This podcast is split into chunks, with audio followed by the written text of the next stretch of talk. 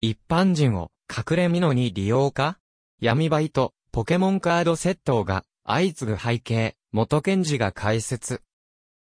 東京、秋葉原の販売店に侵入して、人気ゲーム、ポケットモンスターのトレーディングカード約1500枚を盗んだとして、職業不詳の30代男性が6月中旬、窃盗と建造物侵入の疑いで、警視庁に逮捕された。報道によると、いわゆる闇バイトの求人に応じて何者かに指示を受けていたとみられるという。高収入を謳い、SNS などで実行犯を集める闇バイトは、これまで特殊詐欺が典型例だったが、今年に入ってから窃盗や強盗が目立つようになってきている。ポケモンカードの窃盗、時計やアクセサリーの強盗も全国で相次いでいると報じられているが、果たしてどんな背景があるのだろうか。元東京地検検事で闇バイトの捜査経験も多い西山春樹弁護士に聞いた。闇バイトで窃盗や強盗が増えてきている背景。背景事情として大きく3つの点が挙げられます。1つ目はターゲットが無限に広がる点です。闇バイトの典型例である特殊詐欺の場合、そもそも現金や預金を多く有している被害者を狙う必要があり、対象者も限られてきます。それに対して、窃盗や強盗の場合、高価な物品であれば、転売して収益化できるため、ターゲットが無限に広がります。二つ目は、組織にとっての効率性です。特殊詐欺の手口が世の中に知れ渡るにつれて、以前より、被害者に気づかれる可能性が出てきたこともあり、組織からすると、多くの役割が必要な特殊詐欺より、窃盗、強盗の方が効率的になってきた可能性があります。三つ目は、一般人や一般事業者を犯罪収益隠匿等の手段としても利用できる点です。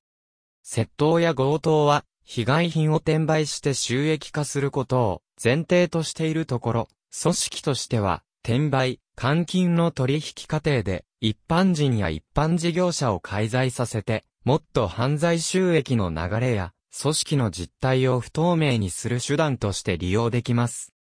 捜査機関や金融機関では疑わしい入出金がある預金口座を把握した場合に口座凍結の措置を講じていますが、組織からすると口座凍結により犯罪収益を取り損なわないようにできるだけ犯罪収益の流れを不透明にする必要があります。また、そもそも自分たちの存在をわからないようにするために、より多くの一般人や一般事業者を利用して、隠れ蓑にしようとするわけです。犯罪収益隠匿の手段に利用される。犯罪収益を隠匿したり、受け取ったりすると、マネロン罪に問われます。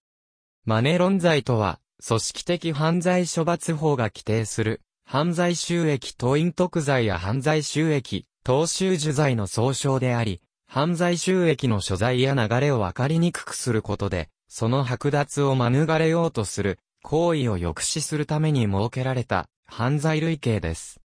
闇バイトでは、振り込め詐欺グループが、詐取金を他人名義の口座に振り込み送金させる行為が、犯罪収益等隠匿罪の典型例です。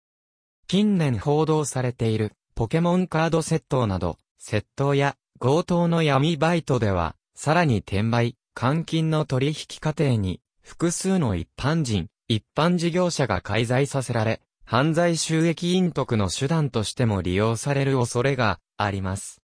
被害品を売る者においては、足がつかないように他人名義を利用することが想定されますが、これも犯罪収益等隠匿罪にあたります。一方で、被害品を買い受ける者においても、転売品が被害品であると分かっていれば、犯罪収益投収受罪や盗品等、優勝譲り受け罪にあたります。組織としては、被害品を点々流通させればさせるほど、より犯罪収益の流れを不透明にすることができるので、特殊詐欺よりも、その流通過程で、一般人や一般事業者が、犯罪収益隠匿の手段や組織の隠れ蓑に利用される機会が増えてくる恐れがあります。刑事責任を問われた場合、どれくらいの罰になるのか？犯罪収益等隠匿罪は5年以下の懲役、もしくは300万円以下の罰金に、犯罪収益等収受罪は3年以下の懲役、もしくは100万円以下の罰金に処せられます。また、対象となる犯罪収益については、没収や追徴で剥奪することが可能です。しかも、犯罪収益とそれ以外の財産が混在して管理されている場合には、剥奪対象は犯罪収益だけではなく、それ以外の財産も含む、広範囲に及びます。例えば、もともと300万円の預金がある口座に差出金100万円を振込入金させた場合、差出金以外の300万円も合わせた合計400万円が剥奪の対象となります。